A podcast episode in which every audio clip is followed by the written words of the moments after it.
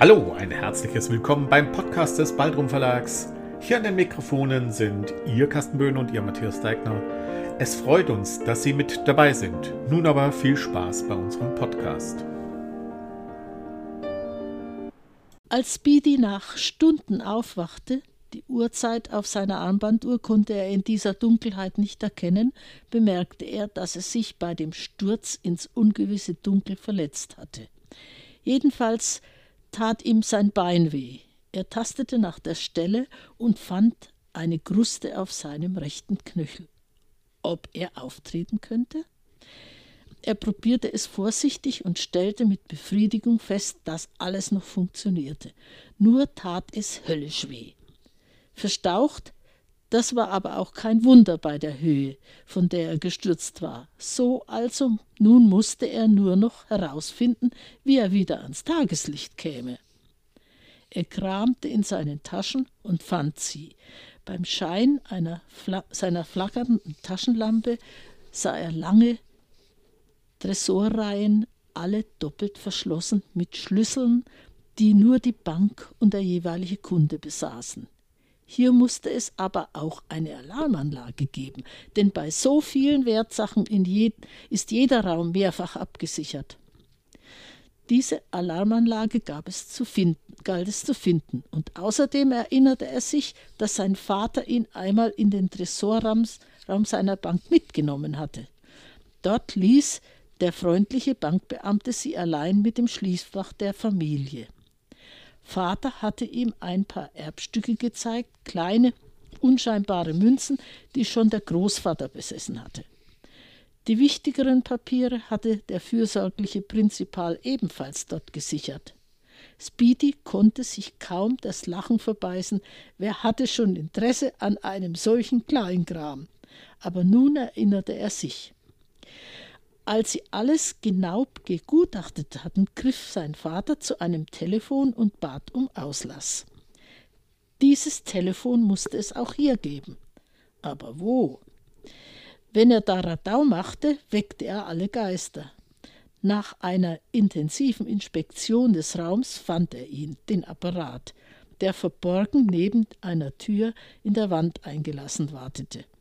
Er ruppte sich an die Stelle, nun schon ganz im Dunkel, denn die Taschenlampe war tot. Er tastete nach dem rettenden Gerät und rief um Hilfe. Doch alles blieb still. Anscheinend befand er sich außerhalb der Dienstzeit. Nicht einmal eine Nachtwächter beschäftigte das, die sparsame Bank.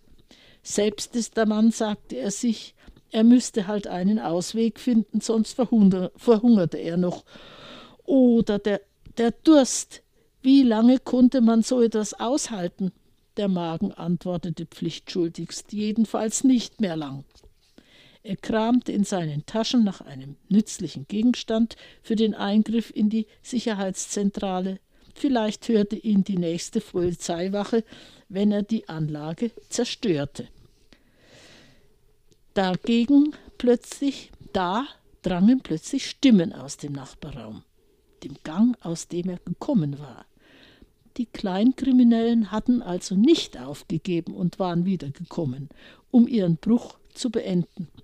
Sie machten ungeniert Lärm, hören konnte sie hier unten keine Menschenseele. Halt mal den Scheinwerfer und du bring die Flex, Egon. Ich hoffe, dass wir damit das kleine Fenster da oben so weit vergrößern können, dass wir durchpassen. Damit leuchtete der Sprecher, der anscheinend das Kommando hatte, in den dahinterliegenden Raum, in dem sich Saltato nun in ein dunkles Eck drückte.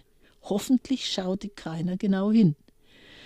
Ein Gutes hatte dieser Scheinwerfer aber, er konnte die Elektroleitung deutlich sehen.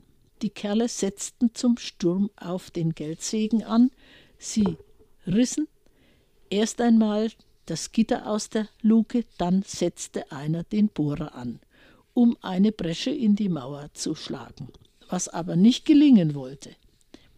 Der Anführer der Truppe hätte das wissen können. Sein Vater hatte mit seiner Erfindung einen Riegel vor solche Begehren geschoben. Unzerstörbarer Beton, Das war sein Geheimnis, das er ins Grab mitnehmen wollte, wie er es geschworen hatte. Die Bohrer, der Bohrer rutschte ab und brach. Ein Fluch hallte durch die Finsternis und neben Saltato fiel ein Bruchstück des Diamantbohrers zu Boden. Hoppla, dachte der Gefangene.